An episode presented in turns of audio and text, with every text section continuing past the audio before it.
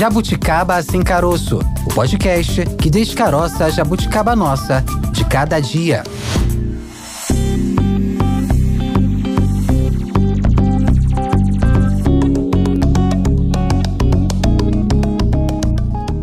Dada largada, hein? Começando agora mais um Jabuticaba Sem Caroço, podcast da Sputnik Brasil. Lembrando que estamos nas redes sociais. Opa! Tem o Instagram agora também, arroba jabuticaba SC e o nosso tradicional Twitter, que é o arroba jabuticaba SC. Você pode nos seguir e também interagir conosco por lá. É só acessar, então siga, curta, compartilhe, fique com a gente sempre. Terça-feira, dia de falar de política e vamos aproveitar que hoje é dia de falar sobre política política para fazer uma conexão com outra data. 20 de novembro é comemorado o Dia da Consciência Negra, foi é, essa data celebrada ontem, mas ainda no âmbito do que simboliza essa data, hoje o nosso papo é sobre a criação da bancada negra na Câmara dos Deputados. Exatamente, Thay. A bancada vai ter direito a usar a palavra todas as semanas, pelo tempo de cinco minutos durante o período das comunicações de liderança. O objetivo é expressar a posição posição dos integrantes. Também vai poder participar da reunião de líderes da casa com direito a voz e voto. Uma decisão simbólica muito celebrada pelos parlamentares negros que há muito tempo buscavam ter esse espaço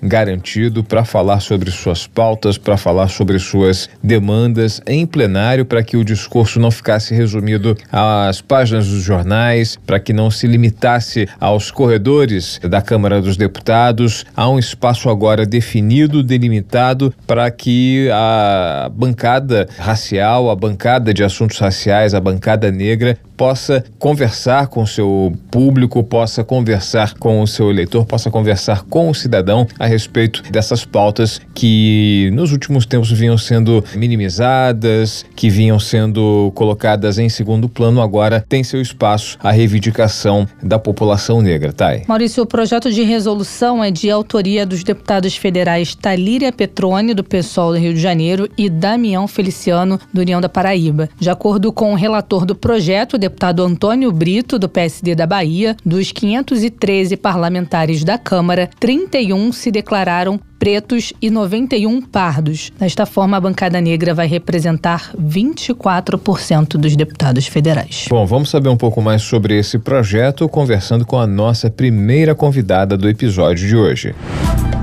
abrindo os trabalhos. Talíria Petrone, deputada federal do pessoal do Rio de Janeiro, autora do projeto Tema aqui do nosso episódio de hoje do Jabuticaba Sem Caroço. Seja bem-vinda, Talíria, tudo bem? Olá, tudo bem? Obrigada, bom estar com vocês. Talíria, é um momento histórico, né, de, de certa forma, essa história envolvendo aí essa luta por uma representatividade das pautas ligadas à questão racial. É uma coisa, uma luta que já dura décadas e eu queria começar te perguntando qual é o teu sentimento como autora do projeto ver isso se concretizando agora. Na verdade, é muito histórico a gente ter uma bancada na Câmara Federal que represente institucionalmente a Câmara Federal é para organizar os parlamentares negros. A gente hoje tem, por exemplo, a bancada feminina, que tem uma secretaria, uma procuradoria, que organiza todas as mulheres deputadas. E quando a gente consegue instituir uma bancada negra, a gente primeiro desmistifica a ideia do mito da democracia racial. A gente diz, olha, tem racismo no Brasil e por isso os parlamentares negros precisam de um espaço específico para eles se organizarem. E segundo, é uma sinalização de que há uma disposição da Câmara Federal de enfrentar é, o racismo no Brasil, de apresentar é, pautas que tenham a ver com o direito da população negra. Né? Eu fui líder da bancada do PSOL na última legislatura e sempre que eu olhar para o meu redor, muitas das vezes eu era a única mulher negra em, em espaços de liderança. Agora a gente vai ter uma representação da bancada negra no Colégio de Líderes da Câmara Federal é, apresentando as pautas com direito à voz, a voto. Isso é histórico e, sem dúvida, é um passo muito contundente para enfrentar o racismo no Brasil. Estou muito animada, muito feliz desse projeto ter sido aprovado. Talíria, quantos deputados fazem parte dessa bancada oficializada a partir de agora? Né? A gente, é, historicamente, tem uma presença não muito grande de parlamentares autodeclarados negros. Né? A gente, retomando a história, né? a gente lembra da pioneira frente parlamentar, que era formada por quatro parlamentares, né? A gente lembra da Benedita da Silva lá na Assembleia Constituinte em 87, do Edmilson Valentim, Paulo é, do Paulo Paim, que já conversou com a gente em outras ocasiões aqui, e também do falecido deputado Caó. Eram quatro parlamentares que se reuniam para tratar dessas questões, mas não era nada de forma oficial, institucionalizada, né? Quantos parlamentares a partir de agora fazem parte desse grupo que, de maneira é, oficial, é, institucional, é criado a partir agora do dia 20? Então, todos os parlamentares autodeclarados pretos e pardos, né, negros, portanto negros, podem fazer parte da bancada. Então, são 135 parlamentares é, declara, autodeclarados pretos e pardos, mas a gente sabe que efetivamente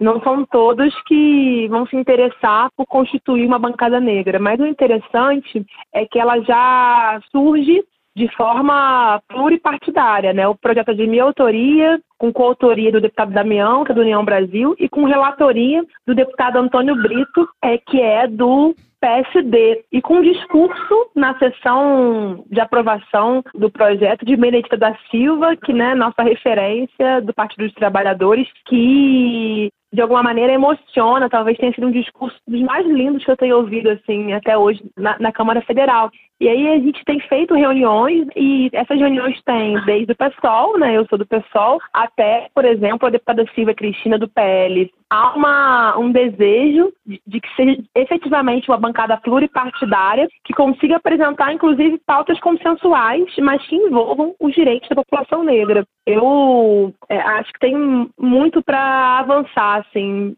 porque quando a gente trata de questões que envolvem o tema das mulheres na Câmara Federal, já há um pouco de consenso, assim, não, realmente tem que tratar de questões que envolvam é, as mulheres brasileiras, mas a questão racial fica sempre um. Há racismo do Brasil, sempre há um questionamento quando a gente vai falar da população negra. E agora temos uma bancada com voz, voto no Colégio de Líderes, com fala, com tempo de líder no plenário da Câmara Federal. Então, que bom, né? Ainda bem que Caó, Bené, Paim, Abdias lá atrás, que tantos e tantos abriram um caminho para a gente poder abrir seguir abrindo caminho para mais e mais outros parlamentares negros. Talíria, você falou em 135 parlamentares, em 135 deputados que se autodeclaram é, pardos ou pretos, ou seja, se autodeclaram negros, estariam, entre aspas, aptos né, a fazer parte dessa bancada, mas que to nem todos teriam interesse. É, interesse em fazer parte dela, talvez por não por minimizarem essa essas questões raciais que são discutidas, que serão discutidas, que fazem parte das pautas raciais que estariam aí, que fariam parte desse grupo de, de parlamentares, né? E aí você falou também que é, lembrou que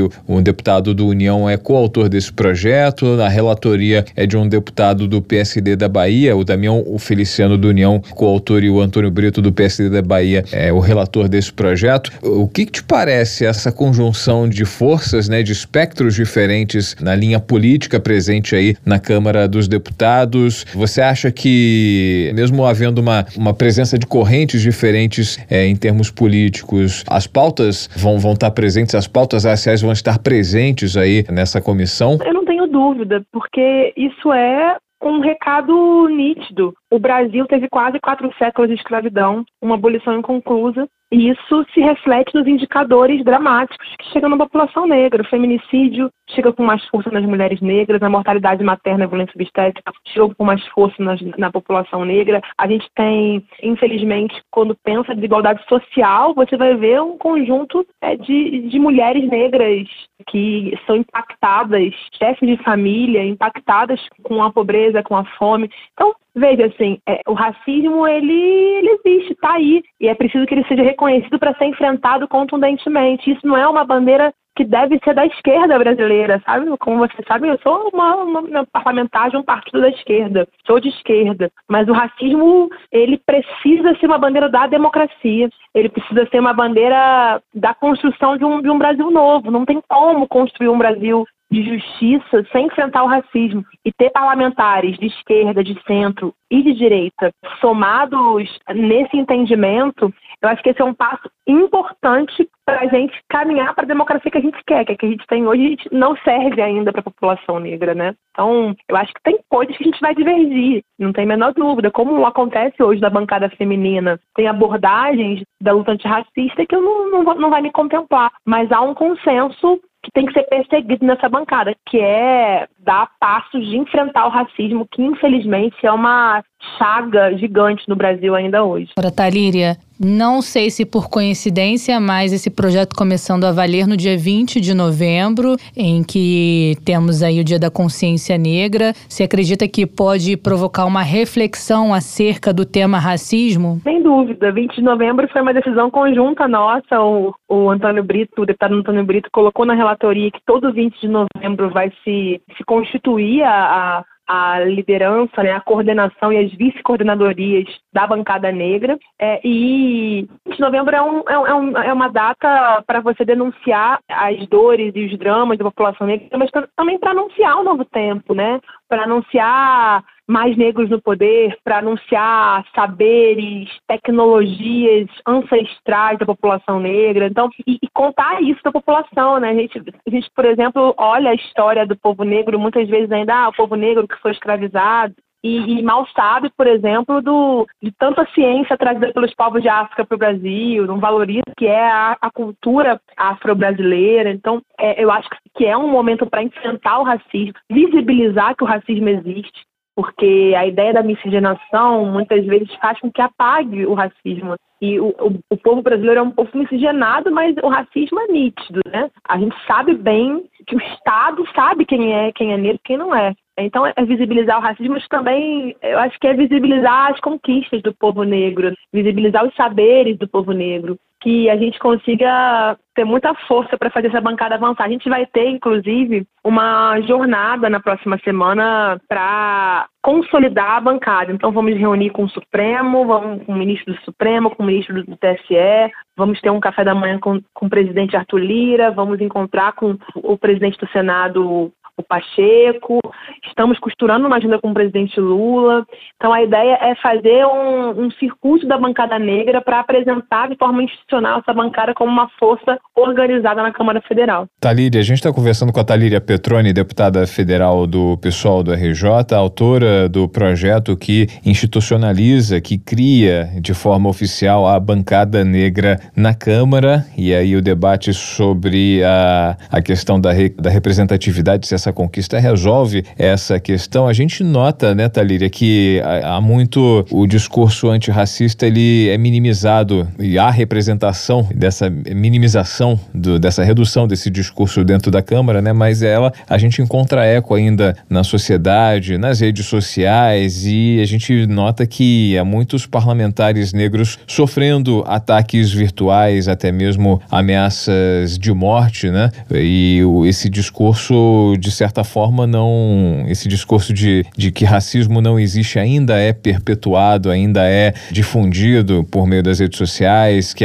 muita gente diz que é, é exagero. Isso faz parte, é, é, é, algo que é considerado prioritário na pauta de discussão dessa nova bancada? Só abrindo um parênteses, tá? A Líria que tem muita propriedade para falar sobre isso, porque inclusive já sofreu ataque virtual. Sem dúvida. É, hoje é são ataques virtuais de ódio e também, infelizmente, de grupos organizados, né, nos territórios, no Rio de Janeiro. Então, infelizmente, é uma vida com escolta para muitos de nós, com um carro blindado, é, quando uma mulher negra, em especial, ocupa o espaço de poder, isso gera uma série de violências, né? porque é, é entendido como um corpo estranho naquele lugar, né? E lembrar que a gente ainda não solucionou, talvez, um dos ataques mais brutais recentes da nossa democracia, que é a execução de Maria Franco. No momento que a gente ainda não desvendou todos os elementos desse crime contra a democracia brasileira, uma mulher negra favelada, é, e então, sem dúvida, a gente ainda, apesar dos indicadores, apesar das violências, a gente ainda tem que é, lutar para convencer as pessoas de que há racismo é, no Brasil. Mas no momento que a gente institucionaliza uma bancada negra no centro da política brasileira, esse é um passo importantíssimo para visibilizar o racismo. Há um desafio que eu acho que é muito grande, é de desconstruir a ideia de que o debate racial ele é uma pauta identitária, uma pauta de, de gueto, ou é uma pauta apenas específica. Não tem como pensar Brasil sem pensar a questão de raça. Num Brasil que teve num país que foi fundado com quase quatro séculos de escravidão, sabe? Então, nas grandes questões, quando a gente pensa a presidência pública, o orçamento público, quando a gente pensa é, a reforma tributária, é impossível pensar esses elementos estruturais do Brasil e também de construção de um Brasil novo, de um Brasil é, com justiça social, sem pensar a desigualdade racial conjunta, né? Eu não tenho a menor dúvida que esse, portanto, é um passo que dá a devida centralidade à questão da raça é, diante do que é o Brasil, o Estado brasileiro. Nessa última semana que passou, Talíria, a gente, a gente teve a, a oficialização da prorrogação da lei das cotas, né? Das cotas nas universidades públicas, as cotas que são raciais, que são é, sociais e que atingem, hoje em dia, abrangem um público que é muito maior do que a população negra inicialmente destinada, né? Hoje tem, é, ela prevê espaço para quilombolas, para deficientes. A gente tem outros assuntos a serem discutidos, né? Que, por exemplo, foi até é, algo discutido durante a campanha eleitoral, que é a ocupação é, de espaços dentro do Supremo Tribunal Federal, a, a é, no, no, por um ministro negro, por mulher negra, ainda há essa, essa dívida histórica a ser reparada. Você acha que está avançando, né, apesar desses discursos de ódio que a gente bem debateu, discutiu agora há pouco, né, falando que com a ascensão da extrema-direita nos últimos quatro anos, a, gente teve uma, uma redução desse discurso, dizendo que racismo é um exagero, não há racismo no Brasil, mas ao mesmo tempo ainda faltam muitas ações, mas os discursos, mas os, os debates, eles estão avançando de forma satisfatória no teu ponto de vista? Eu de forma satisfatória não, né? Porque se o racismo ele é um drama, ele é um, uma ferida aberta no Brasil, ele precisava ser está também no centro das soluções, né? e ainda não está. Ao mesmo tempo, avançamos muito, né? Muito. É a partir, inclusive, do trabalho de tantos que foram abrindo caminhos ao longo da história, abrindo caminho, às vezes, de forma muito solitária. Para quem não escutou o discurso da Benedita da Silva, falando, olha, agora eu tenho uma bancada para chamar de minha, né? E ela falava isso emocionada, sabe? Imagina que era na Constituinte, com tão, tão poucos outros pares negros, apresentar as questões que envolviam a vida da população negra. Então a gente vem avançando, devagar, mas vem avançando. Hoje, por exemplo, a Coalizão Negra por Direitos, que é um uma coalizão que abriga diversos movimentos, representações dos movimentos negros, talvez seja um dos instrumentos mais dinâmicos do movimento social brasileiro e que incidiu na disputa eleitoral no último, no último pleito de forma muito contundente. Então, estamos avançando, sabe? A, a, Vilma Reis, que é uma referência para nós é, lá da Bahia, ela resgatando tantas outras intelectuais negras, ela fala da importância de mudar a fotografia do poder, né? Eu acho que está em curso a mudança da fotografia do poder, porque se o poder ele não é representativo da maioria do povo, ele não, não tem a diversidade do povo brasileiro estampada na sua cara, o poder ele representa quem, né? Então está em curso essa mudança da fotografia do poder. A Câmara Federal hoje tem mais negros, mais negros antirracistas que entendem a centralidade da luta antirracista. Acho que a gente precisa sim ter uma mulher negra ocupando uma vaga no STF. Isso, isso não é um detalhe para a democracia brasileira, porque a mudança de fotografia de poder tem que estar também no judiciário, que é, que é uma, uma, uma esfera importante que dita os rumos do Brasil. Então, estamos longe, mas está em curso, sabe? Está em curso e essa, esse passo histórico que a gente deu tenho muito orgulho de ser autora desse, desse projeto de resolução, é que vai ter uma casa para a gente abrigar nossas lutas agora na Câmara Federal, né? Isso é muito importante, assim, para a construção de futuro no nosso país. Perfeito. Nós conversamos com a Talíria Petroni, deputada federal pelo PSOL do Rio de Janeiro, autora do projeto que cria, oficializa a bancada negra na Câmara dos Deputados em Brasília, ampliando é, o debate, é, a discussão sobre a representatividade racial,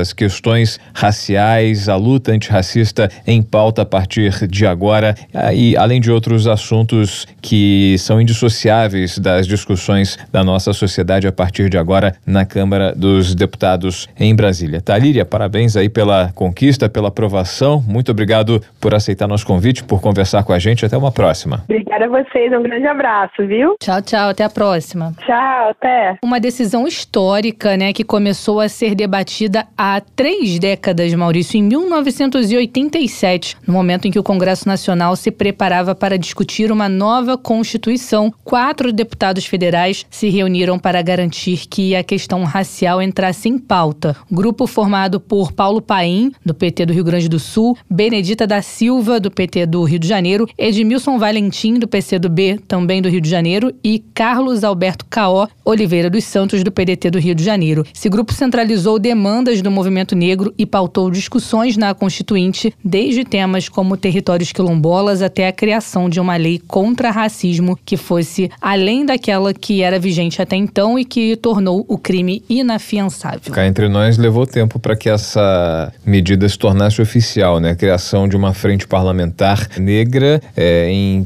termos institucionais, né? Falando em Câmara dos Deputados, né? Tratando é, desse tipo de discussão, mais de 30 anos, três décadas, 35 anos. Esses deputados fizeram parte da Assembleia Constituinte, produziram, participaram da produção é, da Constituição de 1988 e somente agora a bancada negra tem uma representação legítima na Câmara dos Deputados. Lembrando que estamos nas redes sociais. Opa! Tem o Instagram agora também, arroba jabuticaba SC e o nosso tradicional Twitter, que é o arroba jabuticaba SC. Você pode nos seguir e também interagir conosco por lá. É só acessar, então siga, curta, compartilhe, fique com a gente sempre. Maurício, o projeto de resolução é de autoria dos deputados federais Talíria Petrone, do PSOL do Rio de Janeiro, e Damião Feliciano, do União da Paraíba. De acordo com o relator do projeto, o deputado Antônio Brito, do PSD da Bahia, dos 513 parlamentares da Câmara, 31 se declararam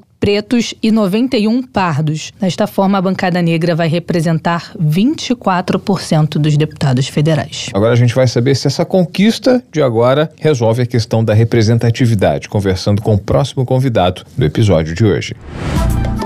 Politicando por aí. Conosco aqui no Jabuticaba Sem Caroço, na Sputnik News Brasil, Edmilson Valentim, ex-deputado federal constituinte, ele que fez parte da primeira frente parlamentar negra na Câmara dos Deputados em Brasília. Edmilson, obrigado por aceitar nosso convite. Seja muito bem-vindo aqui à Sputnik Brasil, tudo bem? Tudo bom, Maurício, Tayana, Olha, gosto muito de jabuticaba, hein? Então é um prazer estar aqui.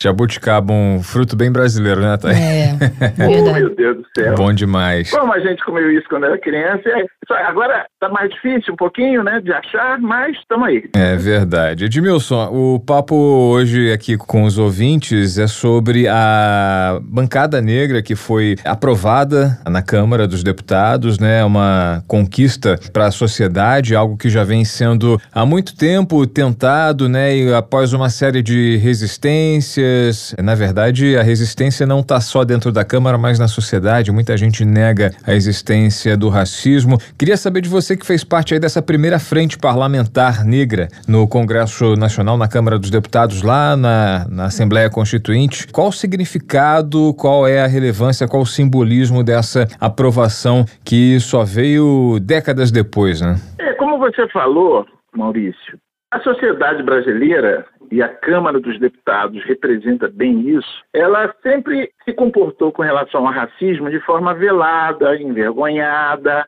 Eram racistas, tinha racismo, eram racistas, uma parte dela era velada, não assumida, e por isso refletia-se também na Câmara dos Deputados na eleição da Assembleia Nacional Constituinte naquele período. Nós tínhamos a primeira bancada negra, e essa expressão é uma expressão recente, bancada, frente parlamentar, recente que eu digo de 20 anos para cá. Na época, 35 anos atrás, na Constituinte de 87, não existia essa denominação, mas nós nos reuníamos, eu, Benedita da Silva, Carlos Alberto Caó e o então deputado, hoje senador Paulo Paim. Agora, se você me perguntar, tinha outros deputados negros? Tinham, mas não se assumiam, refletiam essa coisa velada. Então, ali foi um embrião, obviamente, porque não só da luta contra o racismo, mas a Constituinte foi, talvez, nos últimos anos, nas últimas décadas, não, eu diria com certeza, né, um grande movimento de participação popular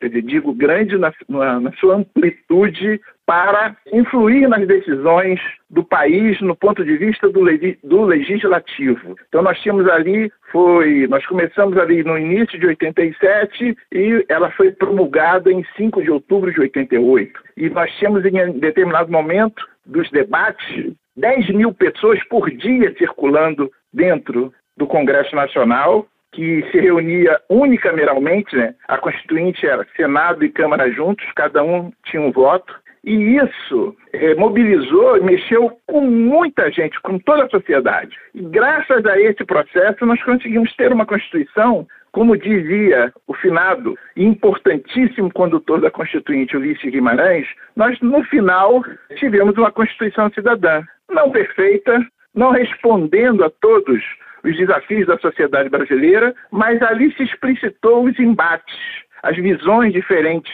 de Brasil, é, e no caso do racismo, a coisa mais velada, mas eles não conseguiram é, impedir que o racismo fosse considerado crime na Constituição, e aí foi o primeiro pontapé para a gente avançar na Lei KO, na tipificação do racismo, na penalização, e aí se iniciou essa luta para chegarmos até hoje, é, como vocês se referiram, à constituição de uma bancada negra ampla, com vários partidos, refletindo realmente a composição da sociedade brasileira. Mas olha só, se nós avançamos nesse sentido, por outro lado, o racismo velado vai ficando escancarado.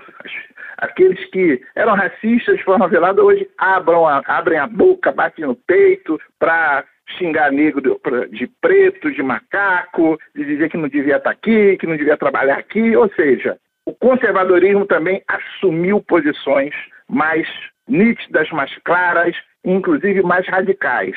O que exige que a sociedade é, também avance na luta contra o racismo, e eu acho que a bancada, Constituição da bancada negra, formalmente, na Câmara reflete exatamente essa luta, essa contradição mais acirrada que hoje nós vivemos na sociedade brasileira. Edmilson, você relatou aí que em 87, durante a Constituinte, eram você, Benedita, Caó e Paulo Paim, quatro deputados que se reuniam de forma espontânea e praticamente autônoma, né? Autônoma em relação ao, ao bloco de parlamentares que ali atuavam, né? Juntando Senado e Câmara para discutir questões relativas a, enfim, questões raciais. E aí agora a gente tem um levantamento que foi feito pelo relator desse projeto que foi aprovado na Câmara, o deputado Antônio Brito do PSD da Bahia. É, ele afirma que a bancada negra corresponde a aproximadamente 24% de 513 parlamentares da casa, 31 que se declaram pretos e pretas e 91 que se identificam como pardos. E aí a gente é, retoma também isso que você falou, que acredita que a partir de agora muitos passam a se assumir, além de se assumir racistas, né, perante na sociedade como um todo, escancarando algo que estava velado, guardado, né, muitos também se identificam como negro, inclusive parlamentares dos mais variados partidos, dos mais variados espectros, não apenas da esquerda, mas, por exemplo, o próprio Antônio Brito, que é do PSD, um partido de centro, o Damião Feliciano do União Brasil da Paraíba, que junto com a Talíria Petroni do PSOL são autores desse projeto de resolução. Você acredita que a tendência dessa bancada é, crescer diante de tudo isso que a gente apresentou, diante das, das variadas alternativas de, de composição? Acredito que sim. Você veja bem, eu fiz 70 anos esse ano, né? Eu sou de 63. Minha certidão de nascimento está lá, eu sou pardo, pela certidão de nascimento naquela época. Então, esse processo agora é muito mais fácil das pessoas se assumirem, inclusive na sua documentação. Hoje, dentro das universidades, em função da lei de cotas, essa questão da identidade, ela vai perpassando, que é identidade mesmo. Eu faço questão de dizer, eu sou negro brasileiro. Então, eu sou brasileiro, eu sou fruto dessa miscigenação que nós temos no nosso país, que faz muito bem ao nosso Brasil. É, o Brasil continental, com diversas regiões, uma mescla dessa cultura de europeus, índios, africanos. Isso é muito importante para. Esse é o Brasil, esse é o brasileiro. Agora, nós sabemos que dentro dessa miscigenação existe uma, uma parcela pequena mas muito barulhenta, poderosa, no geral racista, no geral, tudo tem sua exceção, mas no geral ele está em posições de, de mando, de dinheiro, né? no geral. Nós sabemos que tem o racismo, às vezes, perpassa também camadas mais populares, mas é menor, porque as pessoas já se miscigenam. Você vê nos Estados Unidos. Estados Unidos é uma divisão muito clara, uma dificuldade de miscigenação. Quando ocorre, ainda é pequeno, porque a luta lá foi também muito braba, né, na luta contra o racismo. Então, esse é um processo que nós temos que enxergar e é de luta permanente. E a vida, se a gente tiver isso como foco, eliminar qualquer tipo de preconceito, construir uma sociedade verdadeiramente democrática, né, mais justa, respeitosa, né, fazendo com que haja essa miscigenação que é característica do Brasil, cada vez mais, isso é um processo natural. Ninguém aqui vai direcionar nada, ninguém quer, não, isso é um processo natural do Brasil. Isso vai se representar no parlamento, na justiça eu, por exemplo, essa bancada negra da Constituinte será homenageada no Tribunal Superior do Trabalho num evento para do Tribunal Superior do Trabalho para juízas e juízes negros. É a importância? Até no judiciário, as pessoas entenderem que essa luta é importante, que isso faz parte.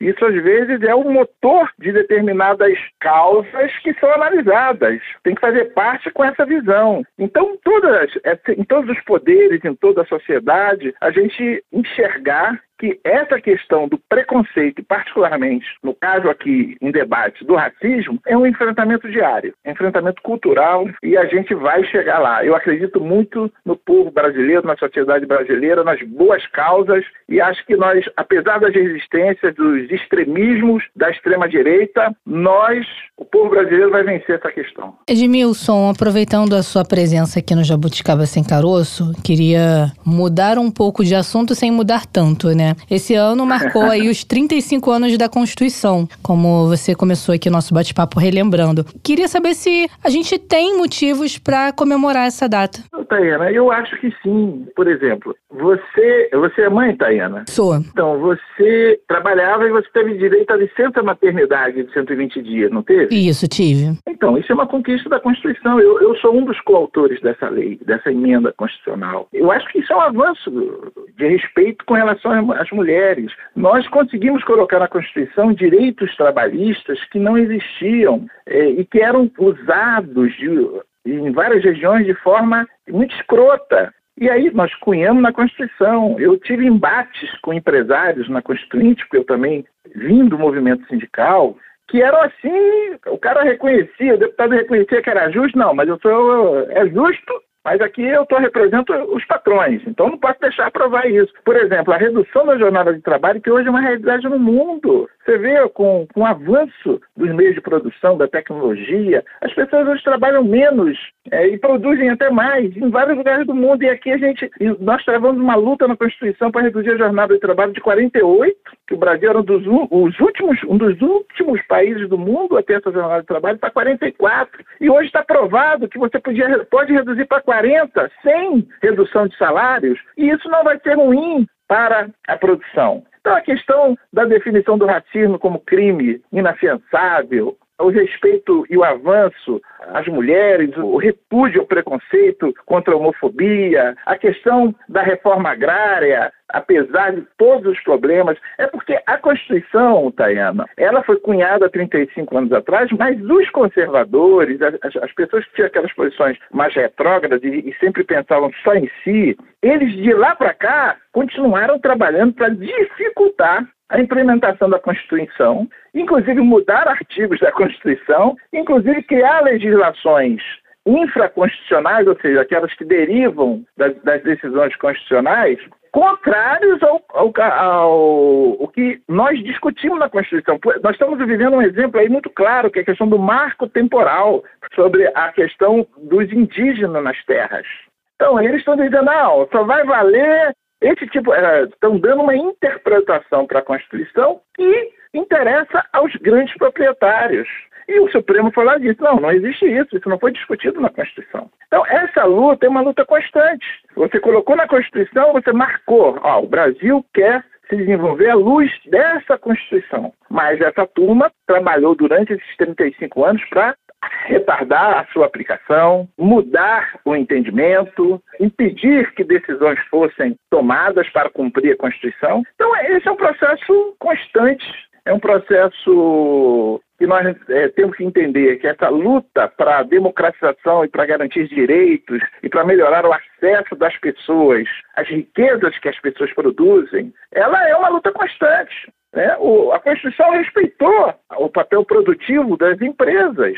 Por quê? Porque é importante. Nós, nós vivemos numa sociedade capitalista. Eu sou comunista, mas eu, eu vivo numa sociedade capitalista. Tenho que respeitar as regras. Então eu sei que para ter emprego, emprego tem que ter empresa. Então, e a empresa tem que respeitar os seus empregados dentro dos termos das, da Constituição e das leis. Então, mas tem gente que não respeita isso. Né? Quer sonegar, quer não pagar direitos, quer subcontratar. Então, esse debate está sempre está sempre atual. Então, por isso que você ter no Congresso gente que pensa o país de uma forma mais justa é importante.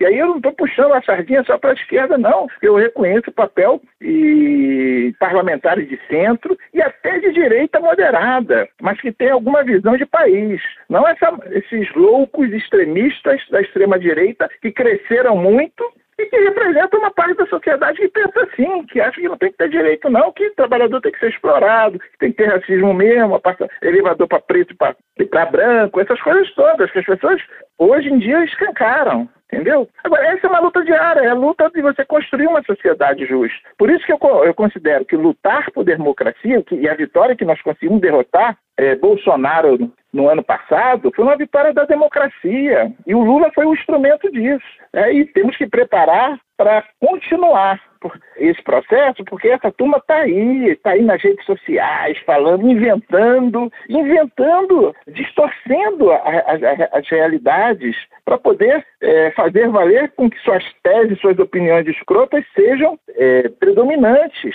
Então nós temos um desafio, porque na época da Constituinte, há 35 anos atrás, nós também saímos da ditadura militar e a democracia prevaleceu e nós conseguimos constituir, é, construir uma Constituição cidadã. Nesse momento que nós estamos participando aqui desse podcast, nós também saímos de um momento obscuro, teve a marca da pandemia e uma inação, uma, um descompromisso do governo brasileiro e dessas forças que conduziram o país nos últimos quatro anos com a sociedade brasileira, que levou a, a 700 mil mortos, só no caso da pandemia, mas outros problemas. E esse, esse pessoal perdeu a eleição, então a democracia ganhou, com a diferença é que há 35 anos atrás eles estavam mais caladinhos.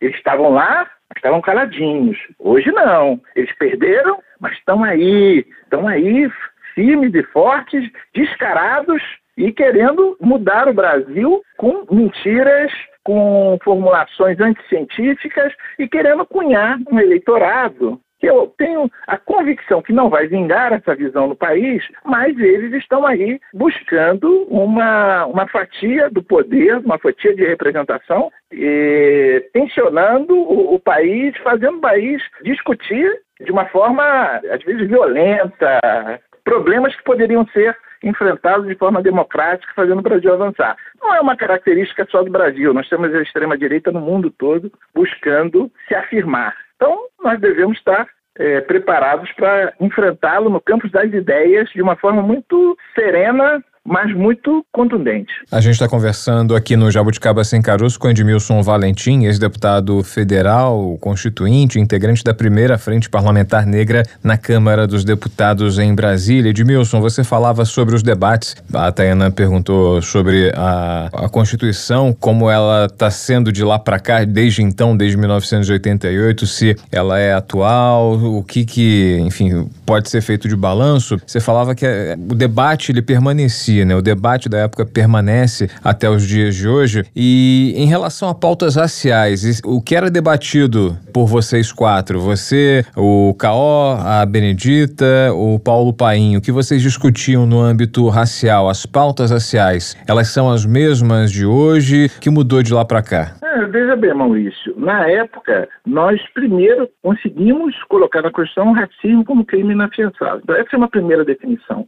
Na Constituição brasileira, o racismo não é aceito, é inaceitável. Isso é a Constituição do país. Por exemplo, de lá para cá, nós avançamos, por exemplo, na lei de cotas, na tipificação, né? já que era muito velado, então você tem que avançar para a questão da, da identificação, para poder que, dentro do judiciário, na hora que você chama o judiciário, né, as atitudes racistas sejam de uma forma sejam punidas de uma forma muito objetiva. Então você tinha uma das coisas é isso. A lei de cotas, por exemplo, é um avanço. Nós não discutimos isso na época, mas é um processo que foi utilizado em outros países como chamadas políticas afirmativas para você fazer a inclusão do negro na sociedade. Eu acredito que foi um processo de evolução, né? mas a essência e o fundamental foi você colocar na Constituição: racismo é crime inafiançável. E a partir dali você derivar outras conquistas. Perfeito, Edmilson. Edmilson Valentim, ex-deputado federal, integrante da primeira frente parlamentar negra na Câmara, conversando com a gente aqui no Jabuticaba Sem Caroço, falando aí do significado de todo o simbolismo da criação da instituição da bancada negra na Câmara dos Deputados. Edmilson, obrigado pela tua participação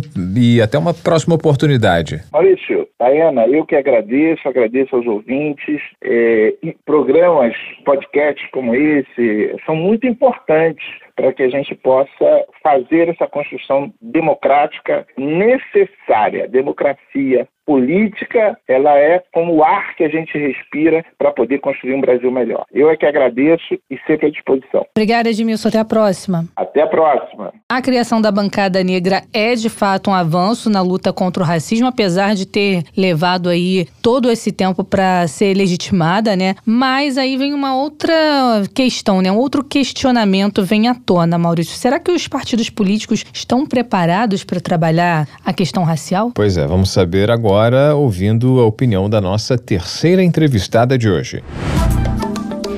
Direto do Palanque. Tainá Pereira, coordenadora política do movimento Mulheres Negras Decidem. Seja bem-vinda aqui ao Jabuticaba Sem Caroço. Tudo bem, Tainá? Tudo bem, prazer estar aqui com vocês. Tainá, queria começar te perguntando é, como você avalia essa questão, né, essa aprovação da bancada negra na Câmara dos Deputados, o que isso representa? Isso pode, de fato, provocar um aumento no número de negros eleitos? Eu acho que é importante entender a aprovação dessa bancada dentro de um contexto contexto mais amplo, em que o Congresso, mais conservador de todos os tempos, tenta, de toda forma, estabelecer limites à entrada de mais mulheres e mais pessoas negras nesse espaço né, de poder, especificamente legislativo federal. E aí falo tanto do, da Câmara dos Deputados quanto do Senado. E é essa grande discussão que está por trás da mini-reforma, das tentativas de mudança no Código Eleitoral e da PEC 9. Né? Houve um grande destaque em torno da, da anistia, do perdão, dos gastos dos partidos, mas o que a grande questão, né, e o que tem mobilizado dirigentes partidários, em sua maioria homens, brancos, a procurar a justiça eleitoral é a pressão que eles têm sofrido por parte de candidaturas de pessoas negras, de mulheres, é, em vista do, das mudanças recentes na lei eleitoral, né, que determinam que os partidos devem é, dedicar uma parcela maior do, dos recursos para essas candidaturas e fixou também um percentual mínimo de 30% é, de mulheres na, nas chapas. É, e aí, enfim, há diversas alegações por parte desses homens brancos dirigentes de que é difícil conseguir candidatas candidatos para ocupar esses espaços, de que não há candidaturas suficientes para destinação desses recursos, e que outras candidaturas competitivas, não por acaso, de homens brancos, de, né, de classe média alta, de famílias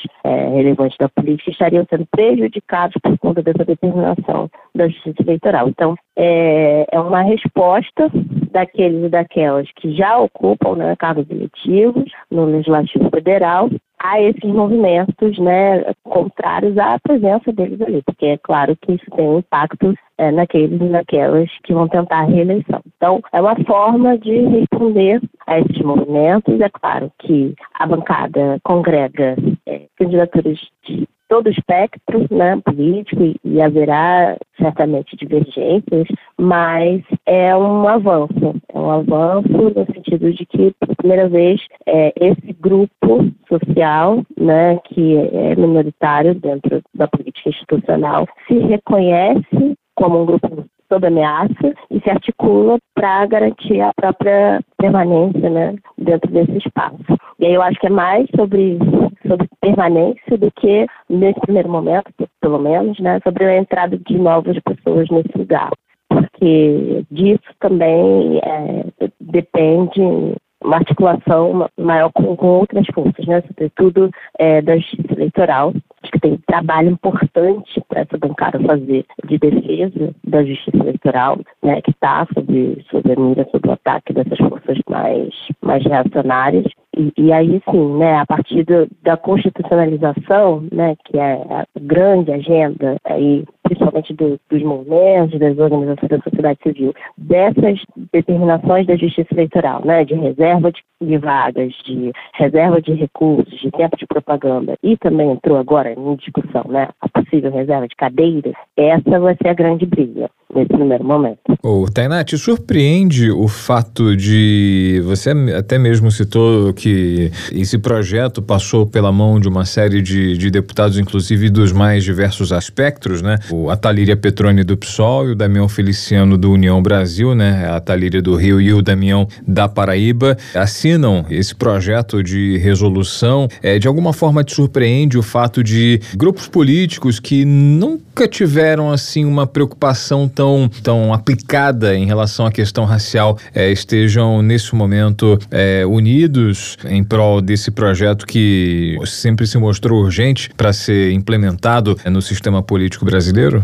Não surpreende porque desde as eleições de 2020 já havia um movimento é, de todos os partidos políticos, né, mas enfim com, com grande intencionalidade por parte de partidos de direita também de busca ativa por candidaturas de pessoas negras, enfim, uma compreensão de que o momento político né, do Brasil, o debate sobre diversidade e representatividade estava muito forte, então é, eles foram atrás né, de forjar também os seus quadros negros femininos é, à direita. E sobretudo depois né, da consulta da deputada Benedita da Silva ao TSE, que, enfim, acabou se desdobrando em uma determinação é, que garante aos partidos o dobro dos recursos para os votos, né, que são dados em candidatos e candidatas negras, passou a significar mais acesso ao dinheiro do, do fundo eleitoral. Então, é também né, um esforço para manter essa bancada, manter essas candidaturas negras, porque elas são importantes para definir quanto de dinheiro que os partidos vão receber. Então, assim, tem muito a ver com ideologia e com defesa do, da pauta antirracista, né? Tem a ver com, com grana e com subsistência do, dos partidos políticos. Foi uma aliança de, de ocasião é claro, e por isso que eu coloco, né, que certamente vai haver debate, conflito no interior dessa bancada, mas é isso, né, um passo de cada vez. Primeiro foi estabelecida a bancada, agora se é pensar, né, estratégias para lidar com, com essas contradições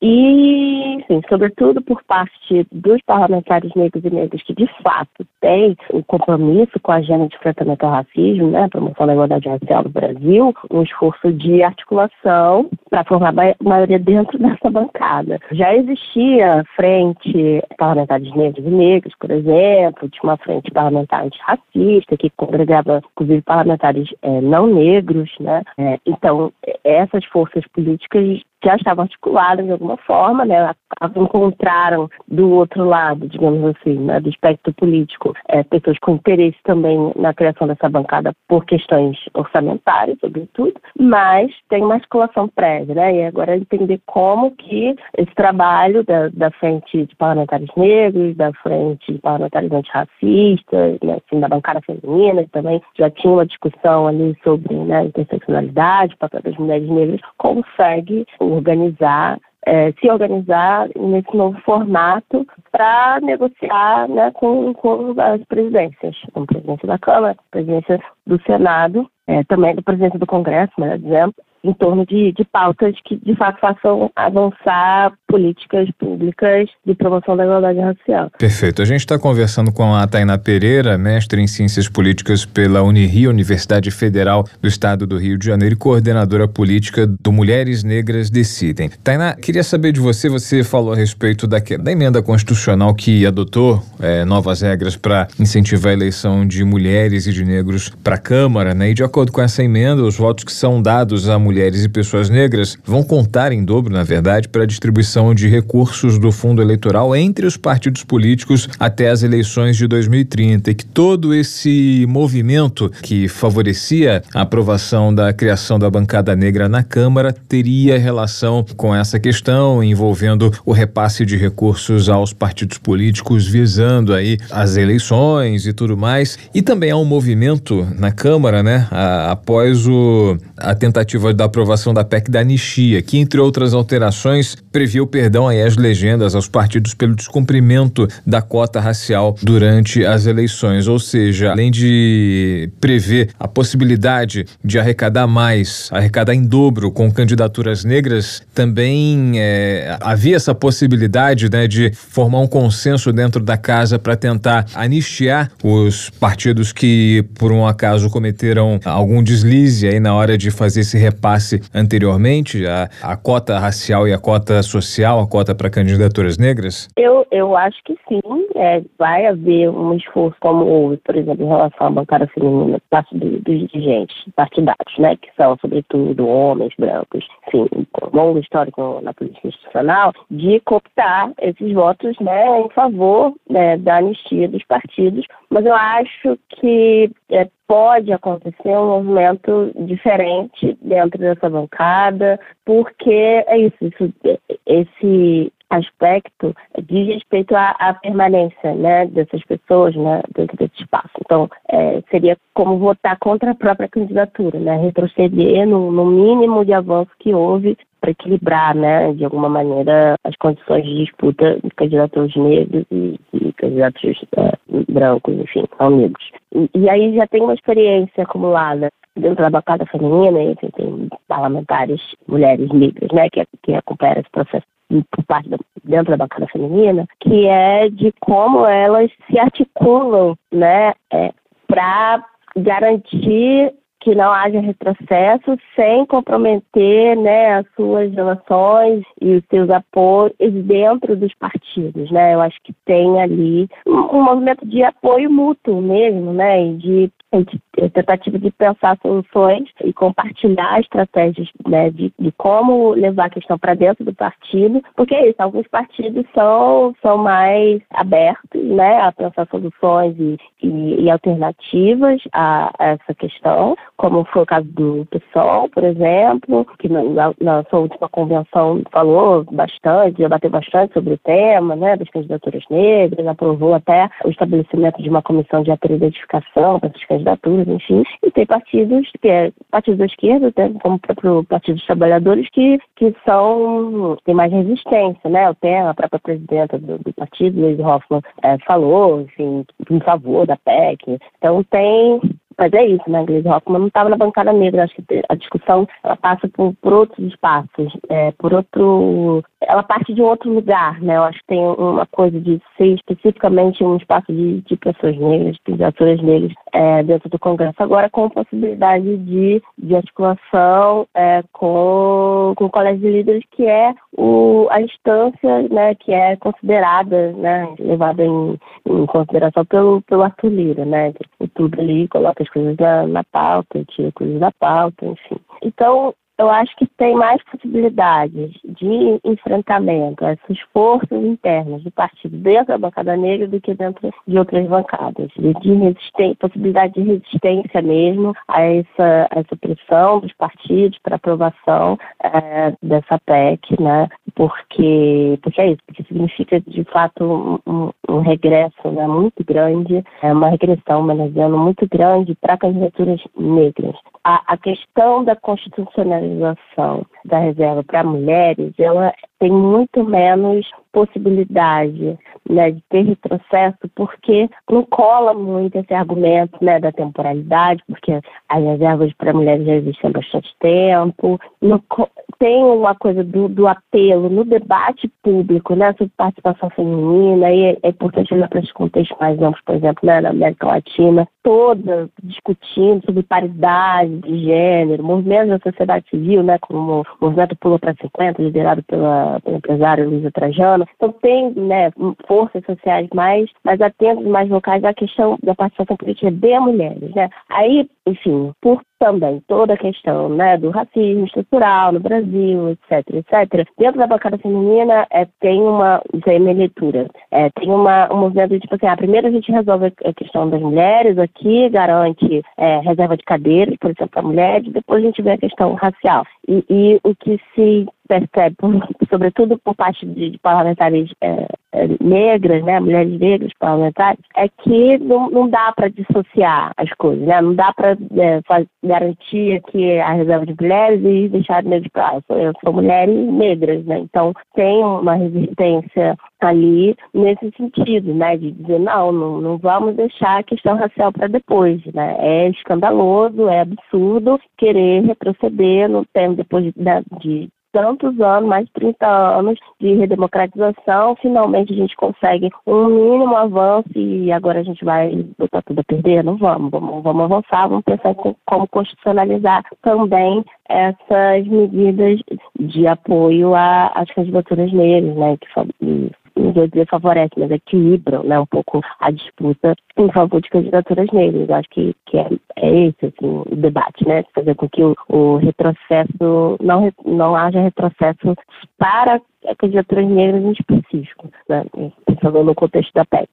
Tainá, alheio aí às questões que a gente abordou no início da pergunta, né, de articulação entre partidos, visando aí a, a questão de, de cota racial, distribuição de recursos do fundo eleitoral entre os partidos para as eleições de 2030, além da, dessa alheio a essa questão de articulação para passagem do, da PEC da anistia, queria saber de você qual é o significado de um grupo de deputados, um grupo de parlamentares negros a partir de agora terem direito de usar a palavra por cinco minutos toda semana durante o período aí destinado às comunicações de liderança para marcar a posição, para expressar as suas posições as posições de seus integrantes. Para você, qual é o significado desse momento e dessa criação desse novo espaço para parlamentares negros? Eu acredito que significa muito, né? Significa dizer que pela primeira vez a gente tem uma bancada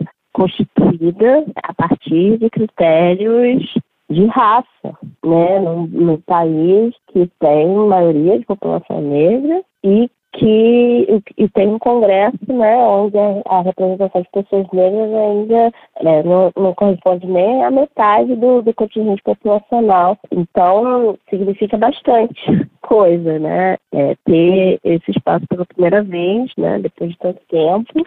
E é uma oportunidade, sem dúvida, né? Apesar de todos os, os desafios e, e, algumas contradições que nós listamos aqui, é um, um grande passo no sentido de é, ter uma representação é, num espaço importante, né, de tomada de decisão de uma parcela significativa da população, em favor de uma parcela significativa da população, melhor dizendo.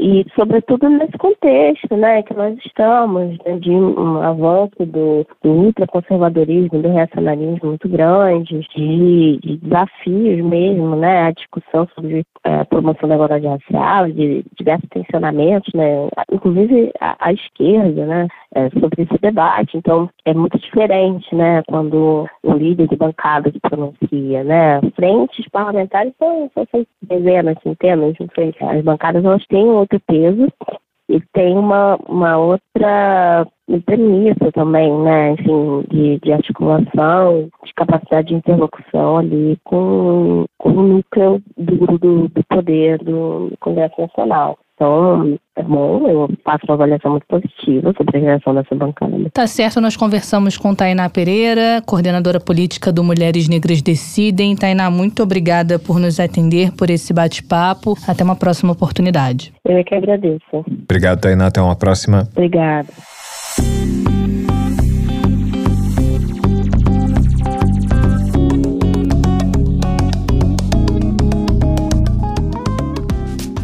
Ponto final no Jabuticaba Sem Caroço dessa terça-feira. Vamos ficando por aqui. Lembrando que o nosso assunto amanhã, quarta-feira, a gente fala sobre sociedade e sobre o envelhecimento da população brasileira. Thay. Dados do censo 2022 do IBGE mostram que o número de idosos cresceu 57% entre 2010 e 2022. Então vamos é, descaroçar esse assunto no episódio de amanhã. Lembrando que estamos nas redes sociais. Opa! Tem o Instagram agora também, arroba jabuticaba SC e o nosso tradicional Twitter, que é o arroba jabuticaba SC. Você pode nos seguir e também interagir conosco por lá. É só acessar, então siga, curta, compartilhe, fique com a gente sempre. Tchau, tchau, Maurício, até amanhã. Até amanhã, amanhã tem mais. Tchau, tchau.